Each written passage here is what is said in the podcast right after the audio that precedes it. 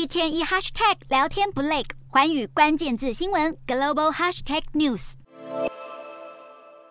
巴西总统当选人鲁拉走上联合国第二十七届峰会演讲台，全场欢声雷动，热情迎接鲁拉的到来。这似乎是本次气候峰会登场以来情绪最激昂的时刻。鲁拉在竞选期间最主要的政见之一，就是要保护已经历经好几年猖獗砍伐的亚马逊雨林。而他这一次当选后首次出访，也向国际社会发誓，绝对要打击国内森林滥伐，保护巴西丰饶的生物多样性。鲁拉强调，对抗气候变迁是巴西政府的优先要务。上任后将会加强打击环境犯罪行动，严厉惩罚非法采矿伐木。另外，还希望能与力推永续的巴西农业综合企业合作，在复苏生态系的同时，也增加农民和牧场的收入。同的气候意识也因此被唤起。鲁拉这一席气候宣誓，给即将谢幕的二十七届气候峰会注入更多的希望。鲁拉还提及，希望能接任成为二零二五年联合国气候峰会的主席国，地点就办在亚马逊雨林。另一方面，欧盟与东道主埃及也签署了一份合作备忘录，同意共同发展再生氢能，并致力维护能源、粮食和水资源安全。